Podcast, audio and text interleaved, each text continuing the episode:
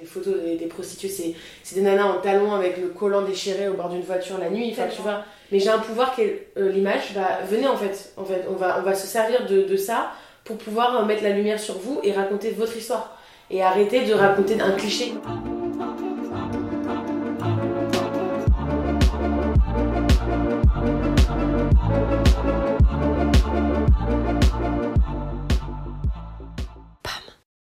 Hello, moi c'est Osé.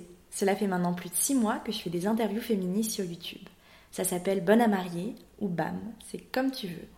J'ai très envie de parler fort, qu'on m'entende et qu'on entende la voix de mes invités. Alors j'ai décidé de créer un podcast. Bienvenue à vous sur le podcast de l'intime et de sa commercialisation. Du format long pour aller toujours plus loin. Car la voix, c'est l'essence de nos luttes. Je vous laisse avec l'un des échanges qui m'a le plus bouleversé cette année. Jeanne et son talent de photographe, Jeanne et son enquête sur le travail du sexe, enfin, sur l'échange économico-sexuel en France. Jeanne et son livre Yule.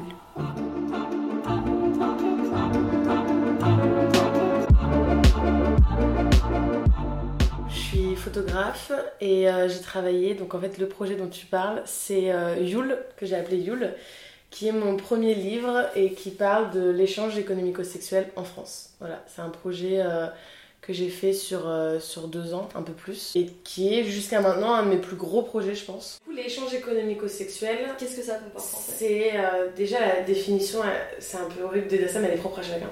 Et en fait, à force de lire et tout, et bah, tu te rends compte qu'en fait, bah, waouh, il y a trop de choses quoi. La prostitution, c'est c'est 10% de tout ça. Donc c'était hyper intéressant et donc je me suis plongée dedans. Par exemple, quelqu'un qui a un sugar daddy euh, peut être considéré comme travailleur du sexe. Mhm. Mais si cette personne ne se considère pas comme travailleur du sexe, parce que, euh, je sais pas, elle n'a pas de relation sexuelle avec la personne, parce que voilà, même la définition de travailleur du sexe est, est très. euh, tu vois, euh, par exemple, moi j'ai appris, grâce à Mila qui est dans le projet, qui est stripteaseuse, que, que pour elle avant, elle, était, elle se considérait pas comme travailleuse du sexe parce qu'elle pensait qu'il fallait une jouissance, tu vois, une finalité qui était la jouissance du Dans- client. Et, mais en fait, bah, que pas forcément. Il faut juste que l'échange, à un moment donné, qu'il y ait un rapport. euh, c'est pas forcément, euh, tu vois, un rapport sexuel direct. Euh, mais tu peux pas dire à quelqu'un qui vend des photos, par exemple, érotiques, t'es travailleur du sexe, et lui se considère pas comme travailleur du sexe. Non, c'est Tu vois la personne de... Donc, c'est très complexe. Euh, donc, moi, c'est pour ça que j'ai choisi de pas dire que c'est un projet sur les travailleurs du sexe, parce qu'il y a des gens dedans qui ne se considèrent pas comme travailleurs du sexe Mhm. et que je ne veux pas leur coller une étiquette. Donc voilà, donc c'est l'échange économico-sexuel. Et donc c'est quoi? Bah, Dans le projet, j'ai des personnes qui ont des comptes OnlyFans, j'ai des personnes qui peuvent vendre leurs culottes Mhm. euh, ou des photos de leurs pieds. Euh, j'ai euh, stripteaseuse, j'ai acteur porno, camgirl, escort, des personnes qui ont des sugar daddy, une personne qui se considère, du coup j'utilise le mot, je mets des guillemets, tapin. Ça c'est marrant, en fait c'est le terme de prostituée à l'époque, mais c'est que la personne utilise le mot tapin, donc c'est important Ok. pour moi de le réutiliser. J'ai- Ah oui, j'ai j'ai, j'ai une sexologue qui est aussi dominatrice. J'ai une personne qui pratique le shibari de manière sexuelle. Ce shibari c'est une technique d'attachement, mais Ouais. qui du coup euh, ramène le sexe dedans. J'ai des dominatrices, euh, j'ai une danseuse érotique aussi. Et j'ai euh, une réalisatrice aussi qui est de por- porno, qui est aussi actrice. En fait, il faudrait faire un schéma, tu vois, tu as l'échange économico-sexuel, et dedans, tu as plein de choses. Tu as le mariage, tu sais, le mariage arrangé, toutes ces choses-là. Ouais. Et tu as une bulle où c'est TDS, travail du sexe.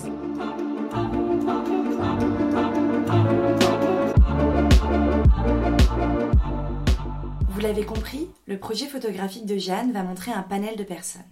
C'est important car l'échange économico-sexuel en France influe partout, sur toutes les classes. C'est Paola Tabé, une anthropologue italienne, qui a nommé cet échange en disant que le premier, c'est le mariage. Tiens, tiens, est-ce que je vous rappelle que le nom de ce podcast, c'est Bonne à marier? Ce titre? Mmh. Je l'ai inventé complètement. en fait, au tout début, je voulais l'appeler Il, Elle, Yel pour l'écriture inclusive aussi. Et puis, en fait, euh, je me suis rendu compte que ça ciblait, ça montrait du doigt. Et euh, mais ce, mot, il est venu à la fin, hein, à la fin du projet. Et en fait, euh, je me suis rendu compte que, au fur et à mesure du projet, que tout le monde était concerné par l'échange économico-sexuel. Et ce mot, c'est un mélange de tous les pronoms. Il m'est sorti. En fait, je me suis récité tous les pronoms dans ma tête. Je, tu, il, nous, vous, il. En fait, c'est juste Yule, quoi. C'est tout le monde. Et tout le monde, c'est Yule. Quand tu dis que justement c'est que l'échange économico-sexuel influe dans la société de manière générale de partout, euh, tu penses à quoi? Bah, euh, tout simplement, tu vois, euh, tu veux un job euh, de ouf et le mec il te dit ok, mais en échange, bah, tu me fais une fellation. Tu vois? Bah, Là, c'est un échange économico-sexuel. Où bah, tu restes avec ton mari ou ton mec bah, parce qu'en fait, tu as des enfants et tu gagnes pas assez d'argent pour pouvoir te barrer avec eux, mais que lui ramène assez d'argent, bah, du coup, tu restes avec lui. Tu vois C'est un échange économico-sexuel. Donc, oui, il est influent, il est tout le temps omniprésent, bien sûr. J'ai vu des hôtesses dans certains milieux où c'était une, une grosse partie d'hommes, tu vois, qui étaient présents euh, les filles, elles étaient là euh, juste pour sourire en fait. Avec... Des fois, elles n'avaient pas de plateau dans les mains, elles étaient juste là pour sourire. Et puis les mecs, ils étaient contents parce qu'ils étaient accompagnés de jolies filles, tu vois. Et il y a des gens qui ont choisi en fait d'utiliser ça pour se faire de l'argent avec et se dire, bah écoutez, vous voulez qu'on. Tous les jours, moi je regarde dans la rue comme un morceau de viande, vous avez tous euh, voulu absolument jouer avec moi, bah là aujourd'hui, moi, ok, mais en échange de thunes, quoi, tu vois.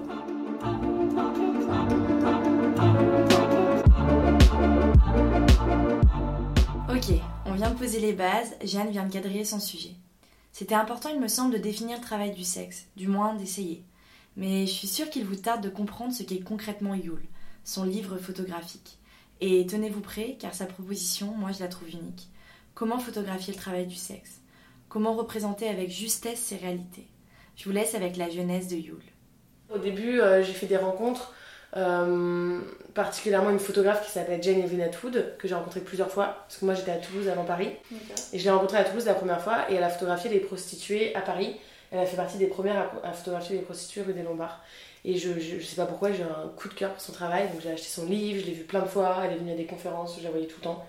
Je me suis dit, bah, j'ai envie d'essayer, donc j'ai commencé à aller voir. Euh, T'allais dans la rue Ouais, je suis allée dans la rue à Toulouse, mais en fait, c'était des personnes sans papier, avec un proxénète, donc on est sur quelque chose de super dangereux.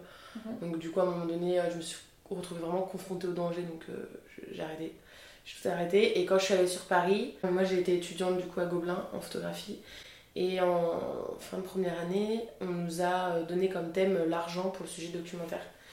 Et, euh, et, moi là, je, je, sais pas pourquoi, mais ça a été genre une évidence. Et la, la problématique, elle est venue toute seule, c'était quelle est la place de l'argent dans les échanges économico-sexuels en France. Au début, je me suis super mal prise parce que euh, j'avais jamais travaillé sur un sujet documentaire. Et, euh, et qu'en fait, bah, tu sais, on est un petit peu formaté. Et que vu que j'avais une problématique, je voulais, je, voulais, je, voulais, je voulais une réponse. Ah oui, et, bah oui tu et donc du coup, bah, tu cherches une réponse. Donc du coup, qu'est-ce que j'ai fait? Bah, J'ai cherché des personnes qui acceptaient de me parler. Et, euh, et, puis pour chaque personne, bah, je me disais, ok, donc cette personne représente euh, ça, cette personne représente ça. Et donc j'ai fait des cases, je fais des faux comptes euh, sur des sites de rencontres, sugar dating, tout ça. mais c'est pendant le Covid, donc je, je voulais les voir dans les cafés et tout, mais ça a été compliqué. Mais je me faisais passer pour une sugar babies pour leur parler, pour essayer de voir le comportement du client. Enfin vraiment, j'essayais, vu que je connaissais pas, j'essayais de tout voir. Et puis des fois, j'avais des contacts de travail du sexe vers qui j'allais, mais en fait, j'avais pas le vocabulaire, j'étais pas du tout renseignée comme il fallait. Donc je, je venais pas vers elle de la façon dont il fallait. J'ai pris des gros sacs dans la gueule. Ah bah, à un moment donné, on te dit, mais en fait, ma cocotte, euh, tu t'intéresses à un sujet, mais tu t'intéresses pas vraiment, tu restes en surface, donc euh, non. Et puis c'est des personnes où leur parole a des sacrés, parce que tous les journalistes, euh, ils s'y intéressent. Donc il a fallu que je m'arrête. C'était pas eux de m'éduquer, tu vois. et j'ai senti que.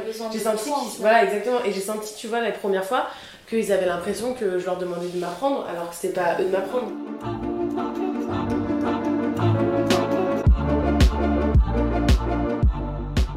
Effectivement, ce n'était pas à eux. Mais sans vouloir trop projeter de choses sur sa vie, je crois que ce sujet, de manière un peu mystique, Jeanne, elle le connaissait déjà. Il était là, dans sa famille, prêt à être mis en lumière, prêt à être photographié. Il y a aussi ça qui est arrivé euh, pendant le projet, où en, en parlant dans ma famille, j'ai appris que mon grand-père, quand il était petit et qu'il habitait à Paris, il faisait les courses des prostituées. Et euh, il a un peu grandi avec elle aussi, enfin voilà, il les connaissait super bien. Et donc cette image de la prostituée dans ma famille, elle n'est pas du tout comme... Euh, comme ce que la société montre. Elle est plutôt positive. Et euh, elle est plutôt complètement. Enfin, voilà, moi, il l'a toujours dit, c'était des femmes super fortes. Enfin, c'était voilà, ça n'avait rien à voir. Quand, quand je me suis rendu compte de tout ça, et que j'ai appris ça, et que je voyais moi la télé, les reportages, je lisais les livres, je voyais les photos qui avaient été faites, il y avait un énorme gouffre entre les deux. Euh, où en fait, je disais, mais moi je comprends pas, c'est pas ce qu'on me raconte. Pourquoi vous vous racontez ça Tu vois, c'est toujours des victimes, des victimes. Qui, faisaient ça, qui étaient dans la drogue, qui faisaient pas par choix, non, non, non. non et voilà, et donc, bah, alors que moi, mon grand-père, il me disait, mais moi, elles adoraient leur métier, nanana. Enfin voilà, ça n'avait rien à voir. Et du coup, il y a aussi ça, ce projet, où je me disais, en fait, je suis pas concernée, mais j'ai un pouvoir qui est euh, l'image. Voilà, je sais faire des images. J'adore les photos de mode, je, connais les codes de comment on fait du studio. Donc, bah, venez en fait. En fait, on va, on va se servir de, de ça pour pouvoir mettre la lumière sur vous et raconter votre histoire. Et arrêter de raconter un cliché qu'en fait. parce oui, il y a des gens qui n'ont pas le choix, mais il n'y a pas que ça. Tu vois, donc ça a été, ça, a été ça, en fait, le fait de. Je leur, racontais ça, en fait, je leur disais, c'était la vérité. J'ai aussi été moi-même du début à la fin où je leur ai jamais menti en fait à ces personnes-là. Euh, je, je suis pas journaliste donc elles connaissent aussi ma vie. Toutes les personnes avec j'ai créé aussi des liens avec eux. Ils savaient ma vie quoi. En fait, je c'était pas euh, des interviews, c'était plus un échange. Euh, vous avez des choses à raconter. Moi, je vais faire des images. L'image, c'est ce qui communique. Bah, bah, venez, on le fait ensemble quoi. Tu vois. Au niveau de la photo, enfin comment ça se passe? C'est quoi ton objectif? Moi, j'ai adoré donc, cette idée de photo documentaire mode. Ça a été nourri aussi par euh, l'ancienne directrice artistique du Vogue Italie, Franca Tsozzani. C'est une femme où en fait elle utilisait la mode comme prétexte pour parler d'un sujet. Et donc à chaque fois qu'il y avait un numéro de Vogue qui sortait, c'était un sujet politique ou social, tu vois. Et donc elle a fait un numéro, par exemple, c'était la première femme, enfin la première, le premier magazine de mode à sortir un numéro avec que des mannequins noirs à l'époque, euh, ou sur les violences conjugales. Et en fait, elle prenait, elle demandait à ses photographes de faire des mises en scène euh, pour représenter les violences conjugales sous forme de photographie de mode. Donc ça a fait scandale, bien sûr, mais moi j'ai trouvé ça incroyable en fait parce que je me disais, cette... en fait, elle, elle, a raison parce que les gens, le fait de leur en parler, ça suffit pas. De mettre des photos réelles, ça suffit pas, donc on va faire des mises en scène, tu vois. Et on va faire croire qu'on vend des fringues, mais en fait non, on vous raconte un truc super grave. Il y a le, la mode, ça va être le prétexte. Il y a plein de choses. Pourquoi la mode? Parce que déjà, euh, oui, c'est un prétexte de pouvoir les mettre en studio aussi, parce que la mode c'est un peu aussi du studio, des lumières, du maquillage. Et puis je vendais ça, enfin je vendais ça, je leur disais voilà, c'est un peu le shooting de vos rêves, entre guillemets, comment vous avez envie d'être vu et d'être perçu euh, pour une fois dans votre vie, quoi, tu vois. Et on vous mettra pas une étiquette en fait, c'est vous qui choisissez l'étiquette que, vous voulez mettre sur votre visage. Euh, aussi parce que la mode c'est un milieu qui est hyper capitaliste, euh, qui choisit que des mannequins fines, que des nanas qui parlent pas, enfin tu vois, qui n'ont pas leur mot à dire. Et donc pour moi c'était de prendre beaucoup de minorités, parce qu'il y a beaucoup de minorités dans le livre, des minorités et de pouvoir dire bah en fait bah là c'est vous quoi. C'est vous les, les modèles. euh. voilà c'est ça euh, on peut s'intéresser aux gens et, les photographier sans les prendre dans la rue en noir et blanc avec un mur derrière ou leur maison tu vois. Et, euh, et, voilà et aussi la mode parce que parce que la mode c'est comment t'as envie qu'on te voit. Mhm. c'est tu vois c'est le seul moyen en fait de contrôler ton image. Et donc moi j'avais une équipe de stylistes de maquilleurs et tout ça avec qui on travaillait et chaque personne, on faisait le mood board ensemble. En fait, je lui disais, voilà, on a un shoot, on a un studio sur une journée. Qu'est-ce que tu veux faire, en fait? Je lui disais, tu, tu as envie d'être habillé comment? Comment tu veux qu'on te perçoive? Qu'est-ce que tu veux raconter de toi? Et, et, pour eux, c'est génial parce qu'on les met euh, dans des cases euh, constamment euh, dans la société où on imagine les photos des, prostituées, c'est des nanas en talons avec le collant déchiré au bord d'une voiture la nuit. Enfin, tu vois. Donc là, bah, c'était, bah non, en fait, bah, que ça, déjà, c'est plein de métiers différents. C'est comment vous avez envie qu'on vous voit, comment vous voulez que vous montrez, vous coiffez, vous habillez? Alors il y en a pour qui ça a été, euh, ça a été de rester eux-mêmes. Mhm. Euh, donc ok, c'est ok. Et puis d'autres euh, où bah vu que j'ai l'occasion, bah vas-y, moi j'ai toujours rêvé de me prendre en photo comme ça ou de faire ci. Donc tu vois, et ça a et été. à chaque fois des propositions différentes? Ouais, et des fois il y en avait, il y avait pas de propositions aussi parce qu'ils n'avaient pas forcément d'idées. Du coup, c'est moi, bah écoute, moi je t'imagine comme ça. Et toutes ces, toutes ces idées venaient après les avoir rencontrées. Ok. Moi j'avais besoin de rencontrer les gens euh, d'écouter leur histoire avant de pouvoir euh, euh, leur proposer mon idée ou que eux tu vois il fallait qu'il y ait des rencontres, et j'ai bien aimé faire des photos de mode comme ça qui sont assez assez des fois douces et pas trop trash. Il y a des photos trash mais pas tant que ça. Parce qu'en fait les discours sont des fois tellement difficiles tu vois. Genre il y, a des, y a des discours, il y a des témoignages, il y a des personnes qui ont vécu des choses horribles et d'autres pas du tout. Et comment t'arrives toi en tant que photographe à à pas passer ce seuil justement du glamour Est-ce qu'à un moment t'as. Voilà, et l'editing a été fait aussi avec eux. À chaque fois, je leur envoyais toutes les photos du shoot. Et je leur disais, tu m'entoures. Celle que tu veux qu'elle sorte et celle que tu veux pas qu'elle sorte, tu me le dis. Parce qu'il fallait. Et il y a eu des personnes où, euh, quand je leur envoyais ma sélection pour le livre, il y a une personne qui m'a dit, euh, moi je, je suis pas d'accord parce qu'en fait, euh, ça montre pas du tout là, tu me montres, je suis hyper doux, je suis super. Alors que moi je suis quelqu'un, j'ai un vécu hyper dur et là c'est trop doux quoi mais il n'y a pas de souci, ok, tu vois. Et là, tu dois mettre ton ego de photographe de côté aussi, parce que n'importe qui te dirait, ouais, mais la photo elle est plus belle là, enfin, tu vois. Mais là, j'étais là, mais on s'en fout en fait, genre, euh, ok, on, on, met une photo laquelle tu veux qu'on mette, tu vois.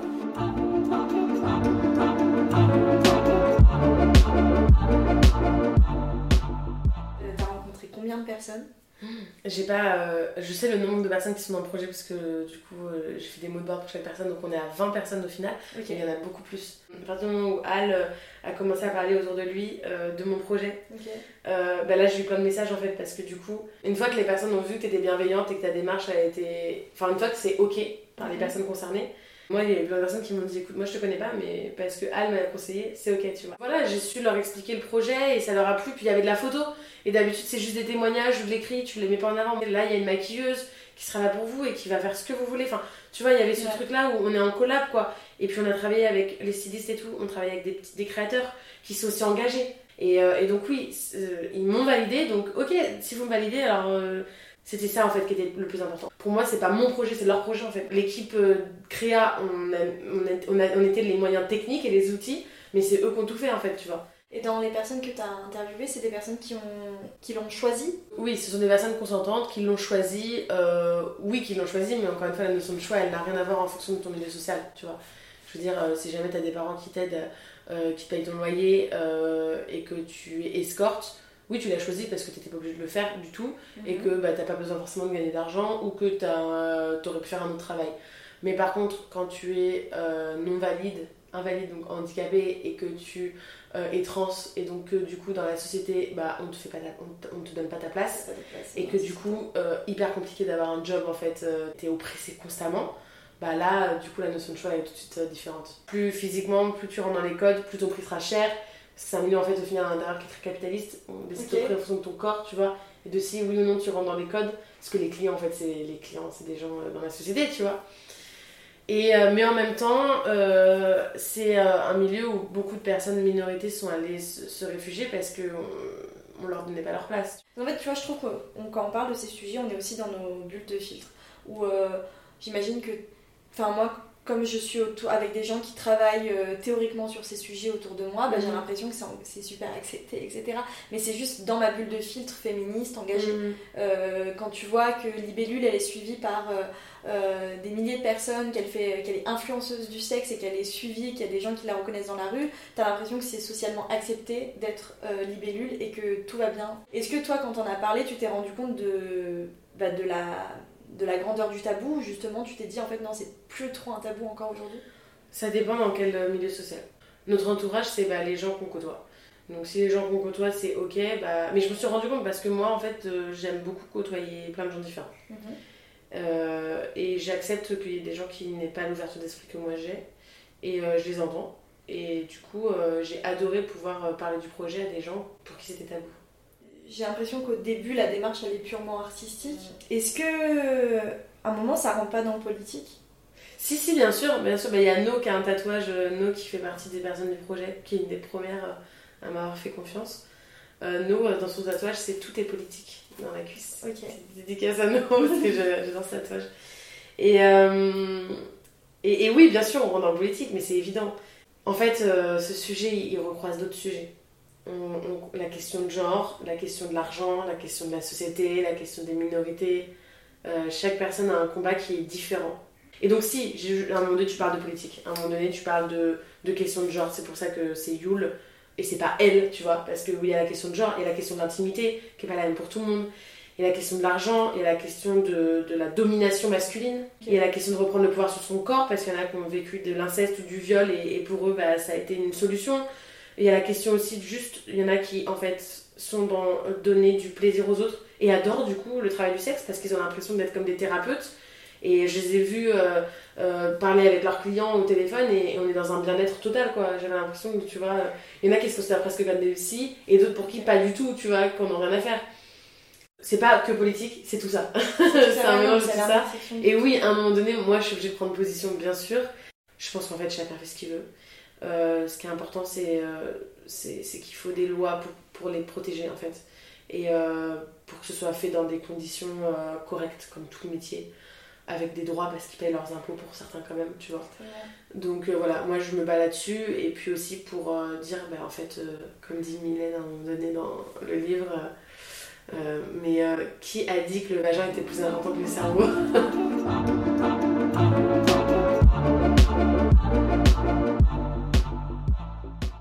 Avec Jeanne, on a pu parler de ce que ça représente Yule pour les personnes photographiées, et de tout le côté politique qui se dessine et qu'on entend dans ses paroles.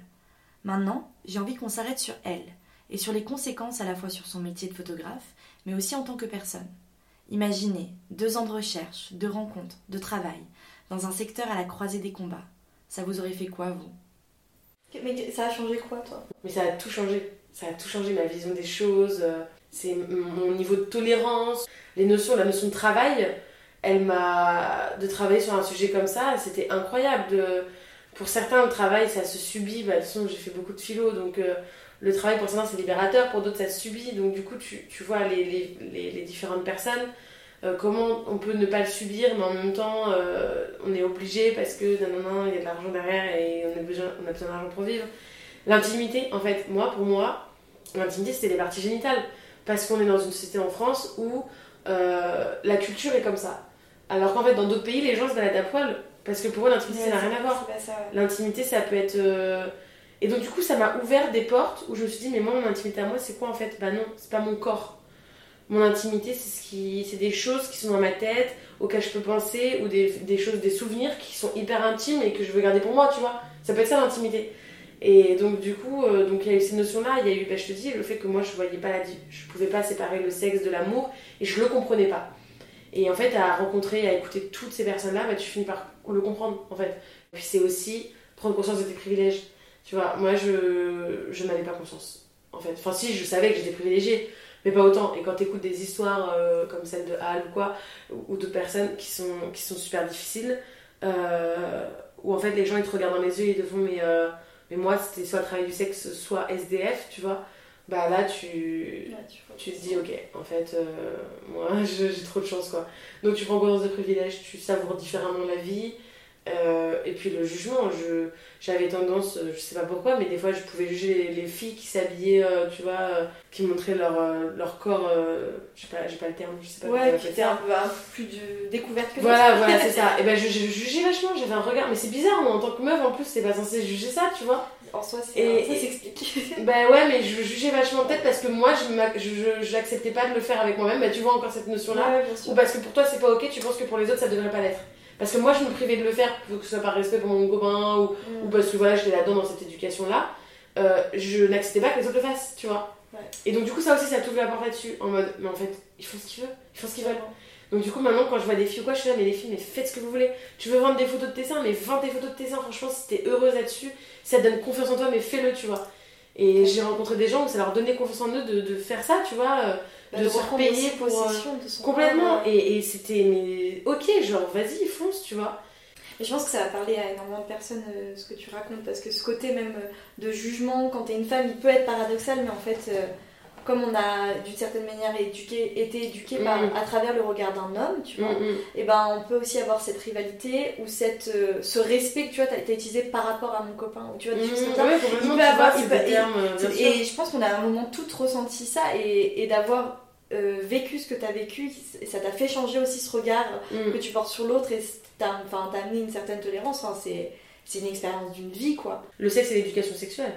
Ça a tout changé. De, euh, sur le plaisir féminin, sur le clitoris, sur l'orgasme, euh, où en fait les gens n'osaient pas en parler. Et en fait, avec ces personnes-là, sur le consentement, rien que le consentement, tu vois. Où en fait, quand les travailleurs du sexe te disent que euh, le consentement, il a jamais été autant présent que dans leur métier, tu te rends compte que c'est incroyable.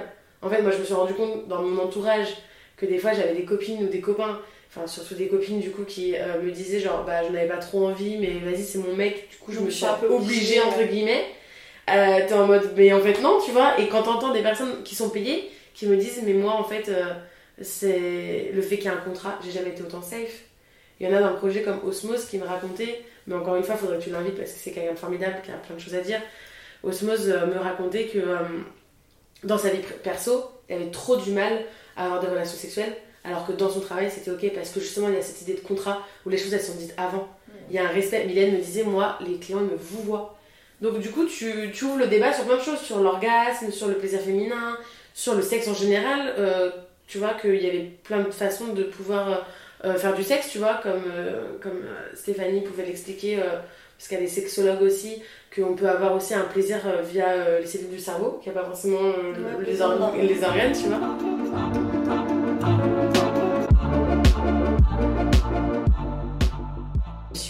À ces personnes-là. Ça se sent la façon dont, tu souris dès que tu prononces le prénom de. Bah ouais, mais tu, restes. En fait, c'est des gens qui t'ont donné. avec qui t'as passé du temps déjà, avec qui t'as échangé des choses super intimes. C'est des histoires qui sont hyper belles, euh, ou pas, ou super tristes, mais, euh, mais oui, tu restes pas insensible. Et moi, ça m'a touché sur un.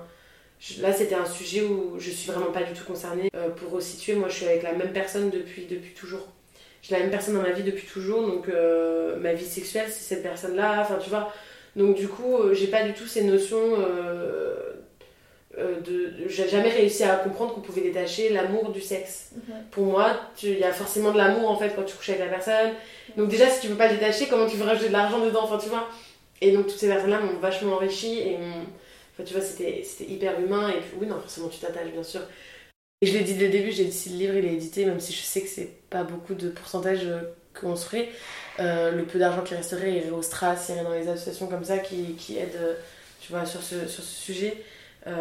oui, moi, c'est une façon de leur dire merci, vous n'avez pas perdu votre temps, quoi. Et il faut que ça sorte pour, pour leur dire merci, et voilà, votre voix, elle va être entendue.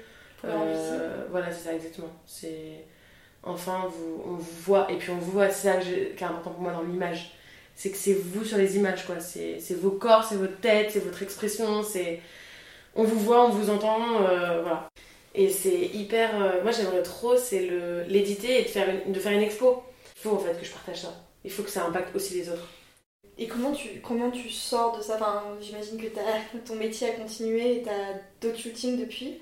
C'est très bizarre en fait parce que je m'en détache pas. Ok. Du coup, mon dernier shooting mode, qui n'avait rien à voir avec le projet, je me sentais, il fallait que tu me racontes quelque chose.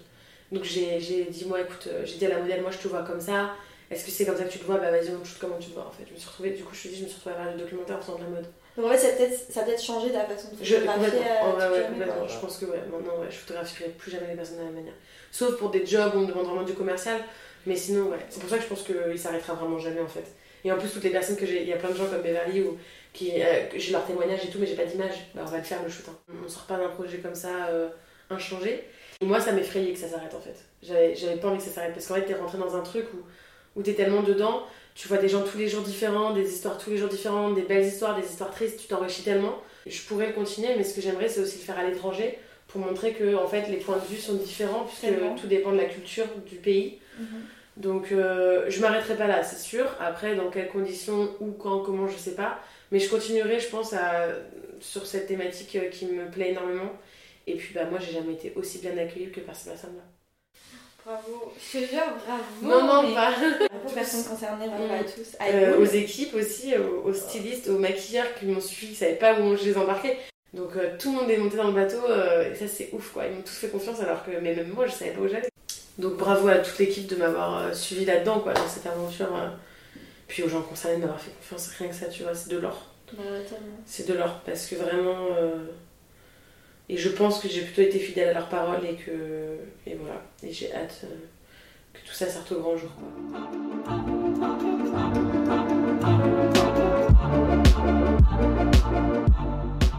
Merci Jeanne d'avoir mis des images et des mots sur ces réalités, ces parcours de vie. L'intime, le sexe, le plaisir, le travail, l'argent. Tout est politique, comme le dit le tatouage de nos. Et voilà, on touche à la fin du premier épisode du podcast Bonne à marier. Si ça vous a plu, n'hésitez pas à me le dire, avec 5 étoiles par exemple, ou en partageant le podcast autour de vous. Vous pouvez retrouver tous mes contenus féministes sur mes réseaux sociaux, Zoé Hospitalier sur Instagram, Osée sur YouTube. C'était Jeanne Lucas, en exclusivité pour Bonne à marier. À la production et au montage, Maëva Dussault. À l'identité graphique, Manon Oville. Qu'est-ce que c'est bon de travailler avec des femmes aussi talentueuses.